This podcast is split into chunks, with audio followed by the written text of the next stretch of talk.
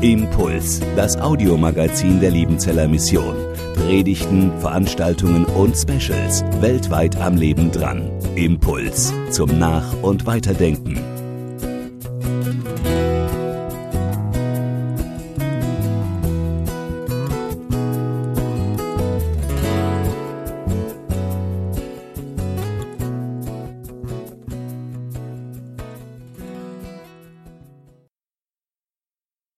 Einen wunderschönen guten Morgen auch von meiner Seite hier in die Runde. Ich habe mir gedacht, ich fange mit einer kleinen Überraschung an.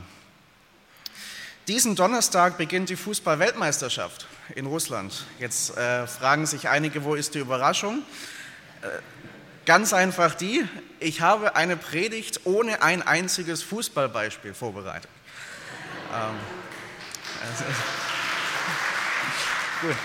Es, es, kann jetzt sein, dass ich ein paar Fußballfans unter uns jetzt schon verloren habe, gleich am Beginn meiner Predigt. Ich hoffe, ihr könnt trotzdem ein bisschen am Ball bleiben. Es äh, lohnt sich, glaube ich. Ich möchte mit einer Frage beginnen. Wie reagierst du, wenn du etwas geschenkt bekommst? Wenn jemand dir ein Geschenk macht? Im Schwäbischen gibt es das schöne Sprichwort, am geschenkten Gaul guckt man nicht ins Maul. Für die Nichtschwaben unter uns, damit wird einfach zum Ausdruck gebracht, Geschenke werden angenommen. Sie werden gerne angenommen und es ist eher untypisch, sie abzulehnen. Ich für meinen Teil kann sagen, in aller Regel freue ich mich sehr, wenn mir jemand ein Geschenk macht und lehne das äußerst selten ab. Eigentlich kann ich mich an keine Begebenheit daran erinnern, wo ich ein Geschenk abgelehnt hätte. Ich erinnere mich, in der vergangenen Woche hat mich ein Freund und Student hier auf dem Berg äh, ganz spontan zu einem Erdbeerkuchen eingeladen. Und dann bin ich hingegangen und habe gesagt, du musst eins wissen bei mir, wenn ich nicht terminlich verhindert bin, lehne ich sowas normalerweise nie ab. Und ich denke, so geht es ganz vielen von uns auch. Wenn wir Geschenk, Geschenke bekommen, dann freut uns das, dann nehmen wir diese sehr gerne entgegen. Der Predigtext für den heutigen Sonntag, der handelt auch von Geschenken. Von einem Geschenk oder von Geschenken, die uns Gottes Geist machen möchte, die wir annehmen können, ja annehmen sollen. Und diesen Text, den lese ich uns einmal vor. Er steht im ersten Korintherbrief, dort die Verse 1 bis 5 und dann noch die Verse 20 bis 25. Lese ich uns einmal vor, 1. Korinther 14, 1 bis 5 und die Verse 20 bis 25. Da heißt es, in diesem Abschnitt, in dem Paulus über die Gaben des Geistes schreibt, schreibt er, strebt nach der Liebe, bemüht euch um die Gaben des Geistes, am meisten aber um die Gabe der prophetischen Rede. Denn wer in Zungen redet, redet nicht für Menschen, sondern für Gott, denn niemand versteht ihn. Wer aber prophetisch redet, der redet den Menschen zur Erbauung, zur Ermahnung und zur Tröstung. Wer in Zungen redet, der erbaut sich selbst. Wer aber prophetisch redet, der erbaut die Gemeinde. Ich wollte, dass alle in Zungen reden könnten, aber noch viel lieber, dass ihr prophetisch reden könntet. Denn wer prophetisch redet, ist größer als der, der in Zungen redet. Es sei denn, er legt es auch aus, damit er dadurch die Gemeinde erbaue. Das waren die Verse 1 bis 5. Jetzt schauen wir uns noch die Verse 20 bis 25 an. Liebe Brüder, seid nicht Kinder, wenn es ums Verstehen geht sondern seid Kinder, wenn es um Böses geht. Im Verstehen aber seid vollkommen. Im Gesetz steht geschrieben, ein Zitat aus Jesaja 28, ich will in anderen Zungen und mit anderen Lippen reden zu diesem Volk und sie werden mich auch nicht hören, spricht der Herr. Darum ist die Zungenrede ein Zeichnis nicht für die Gläubigen, sondern für die Ungläubigen. Die prophetische Rede aber ein Zeichen nicht für die Ungläubigen, sondern für die Gläubigen. Wenn nun die ganze Gemeinde an einem Ort zusammenkäme und alle redeten in Zungen, es kämen aber Unkundige und Ungläubige hinein, würden sie nicht sagen, ihr seid von Sinnen? Wenn ihr aber prophetisch redet und ein Ungläubiger oder Unkundiger hineinkommt, der würde von allen geprüft und von allen überführt und in seinem Herzen, was in seinem Herzen verborgen ist. Es würde offenbar. Und so würde er niederfallen auf sein Angesicht, Gott anbeten und bekennen, dass Gott wahrhaftig unter euch ist. Soweit unser Predigtext für heute. Jetzt fragen sich einige wahrscheinlich, was hat denn dieser Text mit Geschenken zu tun? Nun, wie gesagt, es ist ein Abschnitt, 1. Korinther 12 bis 14, wo Paulus über die Gaben, die der Heilige Geist gibt, spricht. Oder wie man sie auch bezeichnet, über die Charismen. Und Charisma ist ein griechisches Wort, das nichts anderes bedeutet als Gnadengabe oder ein Geschenk das ich mir nicht erarbeitet oder verdient habe, sondern das mir von Gott persönlich aufgrund seiner Gnade und seiner Liebe zu mir geschenkt wird. Und von diesen Geschenken redet Paulus mit den Korinthern in diesen Kapiteln. Zunächst sagt er ganz grundlegende Dinge über diese Gaben in den äh, Kapiteln 12 und 13 und beschreibt dann in Kapitel 14, wie mit zwei bestimmten Gaben nämlich der Gabe der Prophetie und der Gabe der Zungenrede, konkret im Gottesdienst der Gemeinde umgegangen werden soll. Wir werden uns später anschauen, was sich hinter den beiden Gaben verbirgt, was das genau ist, wie man auch diese Gaben bekommt und wie wir in guter Weise mit ihnen umgehen können.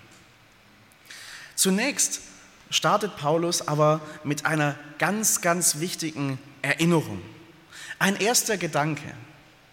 Gottes Erinnerung. Charakter steht vor Charisma. Charakter steht vor Charisma. In Vers 1 unseres Textes, da gibt Paulus zwei grundlegende Aufforderungen an die Gemeinde weiter und somit auch an uns. Bevor er jedoch auf die Geistesgaben eingeht, sagt er ganz zu Beginn des Textes, strebt nach der Liebe. Strebt nach der Liebe. Bevor es um die Gaben geht, steht zunächst einmal der Charakter der Christen im Fokus. Ja, Charakter steht vor Charisma. Das hat Paulus im Kapitel davor gesagt. Mit dieser Aufforderung schlägt er nochmal die Brücke zu dem, was er in 1. Korinther 13 sagt. Da sagt er nämlich ganz am Anfang des Kapitels 1. Korinther 13, die Verse 1 bis 3, wenn ich mit Menschen oder Engelszungen redete, aber ich hätte die Liebe nicht so wäre ich, so wäre ich ein tönendes Erz oder eine klingende Schelle. Wenn ich prophetisch redete und wüsste alle Geheimnisse und Erkenntnis und hätte allen Glauben, sodass ich Berge versetzen könnte und hätte die Liebe nicht, so wäre ich nichts. Und wenn ich meine ganze Habe den Armen gäbe und ließe meinen Leib verbrennen und hätte die Liebe nicht, so wäre es mir nichts nütze. Paulus sagt ganz klar in diesen Versen, ohne die Liebe, die das Markenzeichen von uns Christen sein soll, weil sie das Markenzeichen unseres Gottes ist, der Liebe in Person ist. Das soll unser Markenzeichen sein und ohne die Liebe sind alle Charismen, alle Gaben sinnlos, nutzlos. Charakter steht vor Charisma. Das ist eine Botschaft, die heutzutage in unserer Zeit, in, auch in manchen christlichen Kreisen, nicht so gern gehört wird. Weil man sich sehnt und es sich wünscht, dass man das Wirken Gottes in übernatürlicher und spektakulärer Weise sehen kann. Man sehnt sich nach Wundern, man sehnt sich nach Krankenheilungen.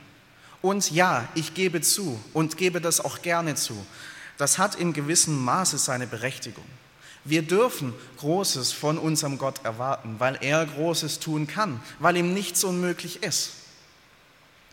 Und oftmals sind unsere Erwartungen an der Stelle vielleicht auch zu klein. Aber in diesem Fokus auf übernatürliches, spektakuläres Wirken Gottes liegt auch eine Gefahr. Nämlich die Gefahr, dass wir eines aus dem Blick verlieren. Das, was der Heilige Geist zuallererst in unserem Leben wirken möchte, ist, dass wir in Jesus Christus unseren Herrn und unseren Retter erkennen. Und dass unser Charakter verändert wird, geheiligt wird dass er immer mehr dem Charakter gleicht, den Jesus selbst hat. Paulus beschreibt es mal in Galater 5, Vers 22, was der Heilige Geist in unserem Leben an Frucht wachsen lassen möchte. Da schreibt er, die Frucht aber des Geistes ist als erstes Liebe, Freude, Friede, Geduld, Freundlichkeit, Güte, Treue und Selbstbeherrschung. Das ist es, was der Heilige Geist zuallererst in unserem Leben hervorbringen will. Und das ist manchmal nicht wirklich spektakulär, aber ich sage euch eines, wenn diese Frucht in unserem Leben wächst, dann ist das genauso wie spektakuläre Wunder, übernatürlich. Ich mache euch ein paar Beispiele. Fangen wir mit der Liebe an. Wenn ein Mensch Gott, den er nicht sieht, von Herzen liebt und dann auch alle seine Mitmenschen und sogar seine Feinde, und wenn er ihnen Gutes tut, obwohl sie ihm Böses wollen, dann ist es nichts weniger als übernatürlich. Nehmen wir die Freude. Wenn ein Mensch Freude hat und sich auch diese Freude selbst dann nicht rauben lässt, wenn er durch herausfordernde und schwere Zeiten geht, dann ist das übernatürlich. Und zum Schluss noch die Selbstbeherrschung. Wenn ein Mensch nicht einfach blind seinen Trieben, seinen Neigungen und spontanen Impulsen folgt, sondern weise ist, den Willen Gottes tut und sich in jeder Zeit vollkommen selbst unter Kontrolle hat, dann ist das übernatürlich. Es werden vielleicht keine Blinden sehend und es springen vielleicht keine Lahmen aus dem Rollstuhl. Aber das sind Verhaltensmuster, die kein Mensch von sich heraus, aus eigener Kraft an den Tag legen kann. Und damit sind sie übernatürlich. Charakter steht vor Charisma. Wir sollen nach der Liebe streben. Jetzt ist nur die Frage, wie geht das? Wie bekommen wir das hin? Wie wird es Realität, dass diese Frucht in unserem Leben wächst? Wenn man den ersten Vers ganz wortwörtlich übersetzt, diese erste Aufforderung, dann sagt Paulus, jagt der Liebe nach, strebt der Liebe nach. Und wie gesagt, diese Liebe ist Gott selbst. Ihm sollen wir nachjagen als unserem großen Vorbild. Viele Menschen haben Vorbilder, manche sind unerreichbar, aber manche Vorbilder, die hat man auch in seinem persönlichen Umfeld wo man einen Menschen kennt und sagt, so wie der möchte ich werden. Und damit das Realität wird, verbringt man Zeit mit ihm, viel Zeit mit diesem Vorbild. Man lernt von ihm, man hört ihm zu, lernt ihn immer besser kennen und lernt von ihm, wie man sich in bestimmten Situationen verhalten kann. Nichts anderes haben die Jünger bei Jesus gemacht und war üblich im Umherziehen mit einem Rabbi, man verbrachte viel Zeit mit ihm, man, man folgte ihm auf Schritt und Tritt, man jagte ihm nach, man hörte ihm zu, lernte von ihm, lernte ihn selbst immer besser kennen und wie man sich in bestimmten Situationen verhalten kann. Wenn du möchtest, dass die Frucht des Geistes in deinem Leben wächst, es ist eine simple Botschaft, aber es kommt nicht darauf an, ob du es weißt, sondern ob du es tust und lebst. Verbring Zeit mit diesem Jesus. in deinem Alltag regelmäßig. Hör ihm zu, wenn er redet, durch sein Wort, die Bibel und durch seinen Heiligen Geist. Nimm dir Zeit, um auf ihn zu hören. Lerne von ihm, wie er in bestimmten Situationen handelt, was sein Wille ist, was gut für dein Leben ist. Und rede mit ihm im Gebet, tagtäglich. So wird die Frucht des Geistes in deinem Leben wachsen. Jetzt könnte man ja sagen, um wieder zurückzukehren zu unserem Predigtext, naja, wenn Charakter vor Charisma steht, dann sind die Gaben, von denen Paulus hier spricht, ja gar nicht mehr so wichtig. Dann können wir die eigentlich auch links liegen lassen und vernachlässigen. Dem tritt Paulus energisch entgegen und widerspricht dieser Auffassung. Durch seine zweite Aufforderung in Vers 1. Bemüht euch aber um die Gaben des Geistes. Und dieses Wort, das Luther mit bemüht euch übersetzt, ganz wortwörtlich übersetzt, eifert nach den Gaben des Geistes, was eine ganz starke Aufforderung ist. Eifert danach, strebt danach mit all eurer Kraft. Was sind das für Gaben? Und wie bekommt man diese Gaben? Es sind Gaben, die der Heilige Geist jedem Menschen zuteilt, der an Jesus glaubt. Jeder Mensch, der mit Jesus verbunden ist durch den Glauben, hat mindestens eine der Geistesgaben, die wir in der Bibel finden. Niemand ist unbegabt unter uns Christen. Niemand ist vom Heiligen Geist nicht beschenkt worden. Die Geistesgaben sind nicht etwas, was nur für Pastoren, Missionare oder andere Verantwortungsträger in der Gemeinde gilt, sondern uns allen, ganz unabhängig von Alter, Geschlecht, Herkunft, Kultur. Der Heilige Geist will uns alle beschenken.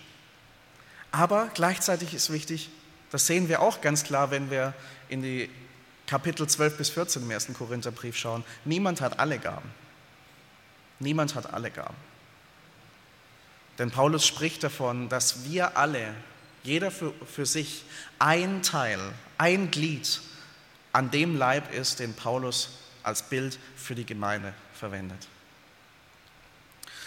Und wenn wir uns so die Gabenlisten anschauen, dann gewinnen wir so einen Eindruck, was es alles für eine Gabenvielfalt gibt auch im Neuen Testament. Ich mache Ihnen nur mal ein paar Beispiele, damit, damit Sie sehen, was alles an Gaben genannt wird, zum Beispiel in Römer 12 und 1. Korinther 12. Da haben wir die prophetische Rede, unserem Text genannt, komme gleich genauer drauf. Wir haben die Gabe der Lehre, die Gabe der Ermahnung, die Gabe der Weisheit, die Gabe der Erkenntnis, der Barmherzigkeit, der Gabe des Gebens, die Gabe des Glaubens, die Gabe der Leitung, die Gabe, in Zungen zu reden, kommen wir auch gleich drauf, die Gabe, die Zungenrede auszulegen, verständlich zu machen und die Gabe, die Geister zu unterscheiden. Das sind mal Beispiele. Es würde jetzt vollkommen den Rahmen dieser Predigt sprengen, alle diese Gaben zu erklären, was genau damit gemeint ist. Nur kurz zu den Zweien, die in unserem Vers und in unserem Text genannt werden. Was ist Prophetie? Prophetie ist eine vom Geist geschenkte Offenbarung Gottes, die er dem Menschen schenkt. Sie widerspricht niemals dem Wort Gottes in der Bibel, sondern spricht das Wort Gottes und den Willen Gottes spezifisch hinein in eine bestimmte Zeit und zu bestimmten Menschen. Prophetie kann sich ausdrücken in einem Wort, das Gott einem mit der prophetischen Gabe übermittelt oder in einem von Gott gewirkten Traum oder in einer erklärten Vision. Es kann auch sein, dass, dass Gott einen Propheten auffordert, eine bestimmte Botschaft aufzuschreiben und festzuhalten. Und Prophetie kann sich sowohl auf Vergangenheit, Gegenwart und Zukunft beziehen. Prophetie kann mit ihrem Licht die Vergangenheit erleuchten und deuten und Zusammenhänge in der Vergangenheit erklären und aus geistlicher Sicht deutlich machen. Bezug auf die Gegenwart kann sie das Innere eines Menschen offenbaren, kann in der Seelsorge helfen, mein Gegenüber zu durchschauen und kann konkrete Weisungen für bestimmte Menschen und konkrete Weisungen für das Entscheiden dieses Menschen oder dieser Gruppe von Menschen geben. Entsprechend dem Willen Gottes für die konkrete Situation. Das ist Prophetie. Und die Zungenrede ist ein Reden, das der Geist, der Heilige Geist selbst dem Menschen schenkt in einer neuen, für uns unbekannten Sprache. Äh, Zungenrede kann verständlich sein, der einen Fall, den wir es in Apostelgeschichte 2 finden. Meistens ist sie jedoch für uns Menschen, wie es auch Paulus in diesem Text sagt, unverständlich. Reden, dass der Heilige Geist wirkt, das denjenigen bessert und erbaut, der es vor Gott in seiner persönlichen Gebetspraxis tut. Das sind diese beiden Gaben, Prophetie und Zungenrede. Und jetzt denkst du vielleicht, das macht auf mich erstmal einen befremdlichen Eindruck. Vielleicht hast du noch nie so viel über dieses Thema gehört, hast dich vielleicht auch bewusst erstmal davon ferngehalten, weil du nicht genau weißt, wie man damit umgehen soll und was da, da passiert, wenn man sich diesem Thema öffnet, diesen Gaben öffnet, diesem Wirken des Geistes öffnet. Es gibt Menschen, die auch aus Angst vor diesem Thema fernbleiben. Aus Angst, sie könnten in einer falschen, in einer unangemessenen Weise mit diesen Geschenken des Geistes umgehen. Nun, die Eltern unter uns, die ihren Kindern schon mal etwas geschenkt haben, die wissen wahrscheinlich sehr genau, dass dann auch immer die Gefahr besteht, dass das Kind zunächst falsch mit dem Geschenk umgeht. Ich erinnere mich noch gut an, als ich meine ersten Computerspiele bekam. So meine ersten Gehversuche, wie bedient man einen Computer und wie spielt man diese Spiele. Natürlich habe ich anfänglich Fehler gemacht. Aber dann wurde mir geholfen und mir gezeigt, wie ich das richtig bedienen kann, wie ich hier richtig mit diesem Geschenk umgehen kann. Und dann hat es richtig Freude gemacht. Und Sie kennen das vielleicht als Eltern, wenn Sie Ihrem Kind dann ein Geschenk geben, es gut damit umgeht und sich richtig dran freut. Das erfüllt Sie auch mit unglaublicher Freude. Ja, wenn, wenn Gott uns seine Gaben schenkt, durch seinen Geist, dann gibt es natürlich, das liegt in der Natur der Sache von uns Menschen, immer die Gefahr, dass wir auch mal Fehler machen, dass wir auch mal unreif und unangemessen mit diesen Gaben umgehen. Aber es wäre ein völlig falscher Schluss zu ziehen, dass wir dann sagen, okay, dann bleiben wir ganz von diesen Gaben weg. Dann lassen wir die Finger davon. Wir würden große Freude verpassen und Gott die Freude rauben, wenn er uns sieht, wie wir seine Gaben einsetzen. Das würde ihn erfreuen und das würde uns erfreuen. Was der Grund dieser Freude ist, kommen wir gleich noch zu. Jetzt ist nur die Frage, wir sollen streben, eifern nach diesen Gaben. Wie können wir das tun? Und wie finden wir heraus, welche Gaben Gott uns gegeben hat? ein paar Ratschläge dazu. Ich denke, dass auch hier ganz viel mit Gebet beginnt. Du darfst um die Gaben, die Gott gibt, beten. Du darfst Gott bitten, dass er dir eine bestimmte Gabe verleiht. Aber es ist seine souveräne und freie Entscheidung, ob er sie dir gibt oder nicht. Er weiß am besten, welche Gaben gut für dich sind und wie du am besten als Glied in den gesamten Leib der Gemeinde passt. Du kannst für bestimmte Gaben beten und du kannst beten, dass Gott dir Klarheit gibt, mit welchen Gaben er dich beschenkt hat. Eine weitere gute Möglichkeit ist, sich selber erstmal intensiv auch mit diesem Thema zu beschäftigen. Lies die Gabentexte im Neuen Testament. Leicht zu merken. Zweimal zwölf, zweimal vier. Römer 12, 1. Korinther 12, Epheser 4 und 1. Petrus 4. Es gibt auch gute Bücher zu diesem Thema, die man lesen kann. Das würde ich dir empfehlen, wenn du nach den Gaben streben und etwas über sie lernen möchtest. Es ist dazu eine gute Idee, andere Christen, die einen persönlich sehr gut kennen, um Rat und Feedback zu fragen. Was siehst du an Gaben in mir? Was glaubst du, was Gott durch seinen Geist an Gaben in mich hineingelegt hat? Manchmal kann es auch eine Hilfe sein, einen Gabentest auszufüllen. Würde ich nie allein machen, aber kann einen weiteren guten Eindruck geben. Und vielleicht der wichtigste Ratschlag. Wenn du einen Verdacht hast, was deine Gabe, was deine Gaben sein könnten, ausprobieren. Ausprobieren. Such dir eine Aufgabe, wo du dich mit dieser, Aufgabe, äh, mit dieser Gabe einbringen kannst. Und dann wirst du im konkreten Vollzug feststellen, ob das dein Ding ist oder nicht. Probier es aus. Ich habe das mal als schönes Bild vermittelt bekommen. Stell dir vor, du stehst am Rand eines Schwimmbeckens.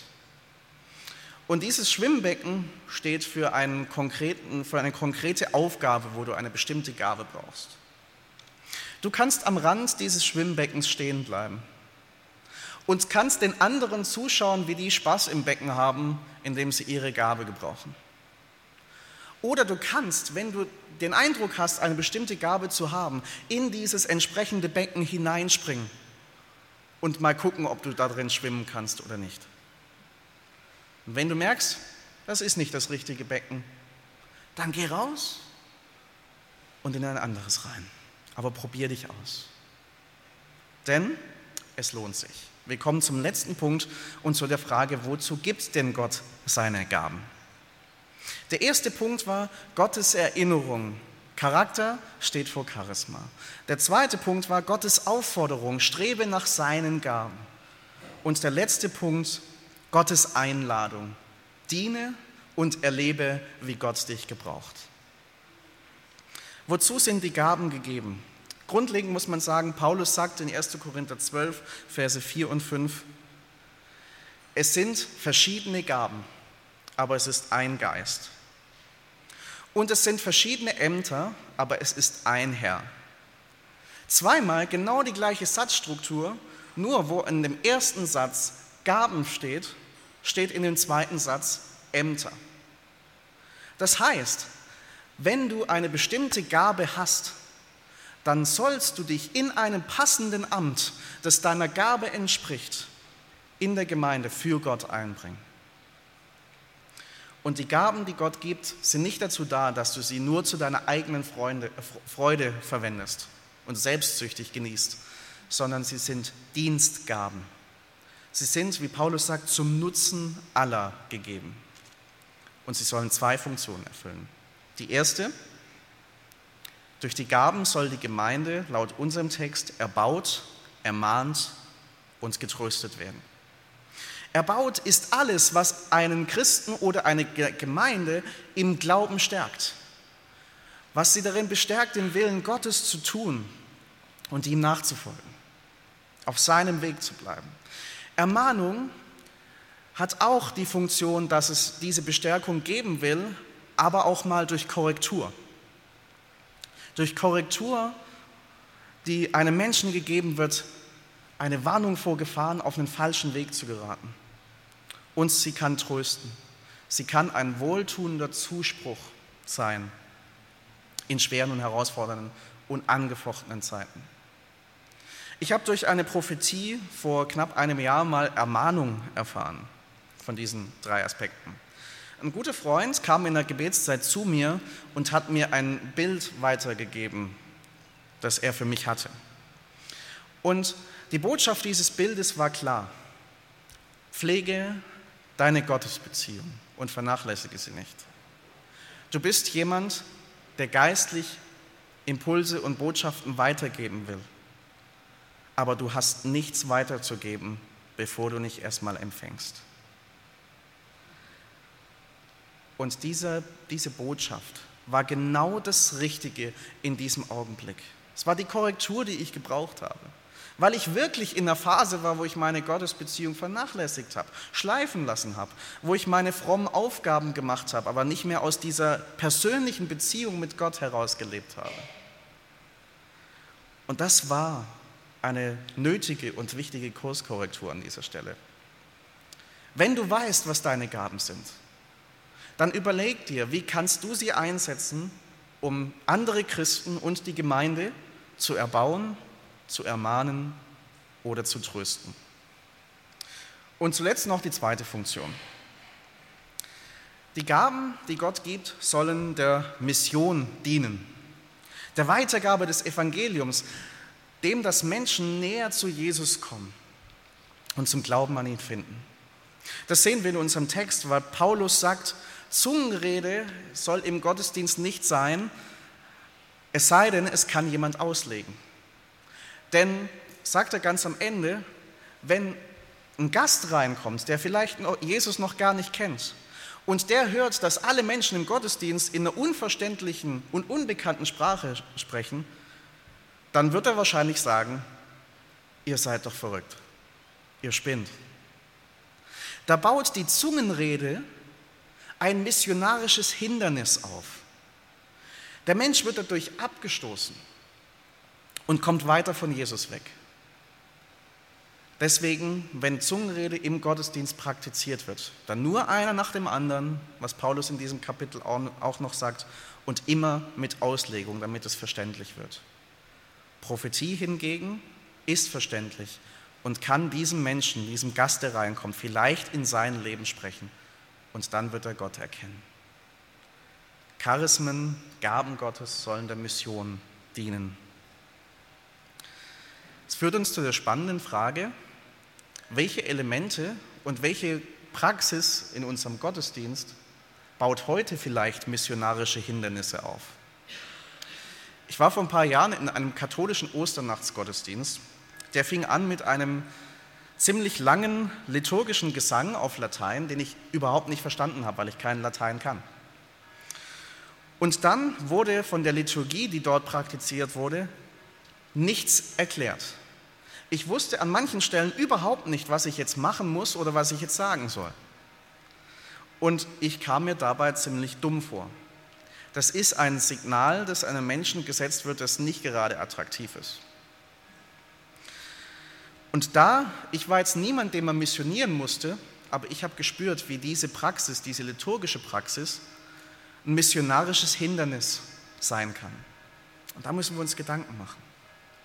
Mach dir Gedanken, wie du mit deinen Gaben, wenn du sie kennst, einen Teil dazu beitragen kannst, in Wort oder in Tat, dass Menschen auf Jesus aufmerksam werden und zu ihm finden. Ich komme zum Schluss und fasse zusammen. Ja, es stimmt, was Paulus ganz am Anfang sagt. Charakter steht vor Charisma. Aber das soll nicht dazu führen, dass wir die Gaben, die der Geist uns geben will, links liegen lassen und vernachlässigen. Nein, wir sollen vielmehr danach streben. Und das möchte ich dir mitgeben. Streb nach Gottes Gaben. Finde heraus, was deine Gaben sind und diene mit ihnen zur Erbauung der Gemeinde und dazu, dass, dass andere Menschen Jesus kennenlernen und zu ihm finden. Und dann wirst du große Freude erleben, wenn du dich damit einsetzt. Die Freude, dass Gott dich gebraucht, um das Leben anderer Menschen zu bereichern und zu verändern. Und diese Freude ist mit nichts zu vergleichen. Stehst du noch am Rand des Schwimmbeckens, in der Zuschauerposition? Dann lass heute den Tag sein, wo du ins Becken springst, wo du beginnst, nach Gottes Gaben zu streben, herauszufinden, was er dir an Gaben gegeben hat und wo du beginnst, nicht mehr zuzuschauen, sondern zu dienen und zu erleben, wie Gott dich gebraucht. Ich stelle mir vor, liebe Brüder und Schwestern, was würde in unserer Gemeinde und in unserem Umfeld passieren, wenn jeder hier im Raum seine Gaben kennt und für Gott einsetzt. Ich glaube, was passieren würde, wäre das, was ganz am Ende unseres Predigtextes steht und womit ich schließe. Wir selbst und andere Menschen würden erkennen, der lebendige Gott, der in Jesus Christus Mensch wurde, ist wahrhaftig unter uns. Amen.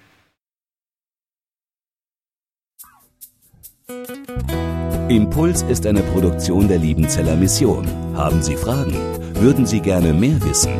Ausführliche Informationen und Kontaktadressen finden Sie im Internet unter www.liebenzell.org. Die Liebenzeller Mission produziert ebenfalls das Fernsehmagazin Weltweit am Leben dran.